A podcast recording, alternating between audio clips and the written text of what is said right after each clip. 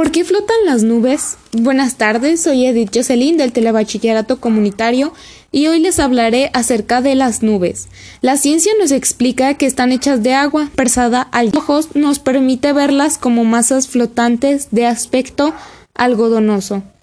Vivimos en un planeta en el que la temperatura es ideal para que el agua esté presente en sus estados sólido, forma de nieve, líquido o gas. El aire una mezcla de 78% de nitrógeno, 21% de oxígeno y el 1% restante.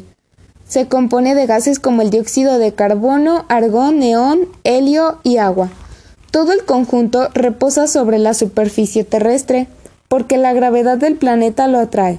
El terreno más pesado y la atmósfera que podríamos interpretarla como un océano de aire. En ese océano, las cosas más livianas también tienden a flotar. Las nubes se forman a partir de la condensación del vapor que hay en el aire húmedo y es más liviano que el aire seco.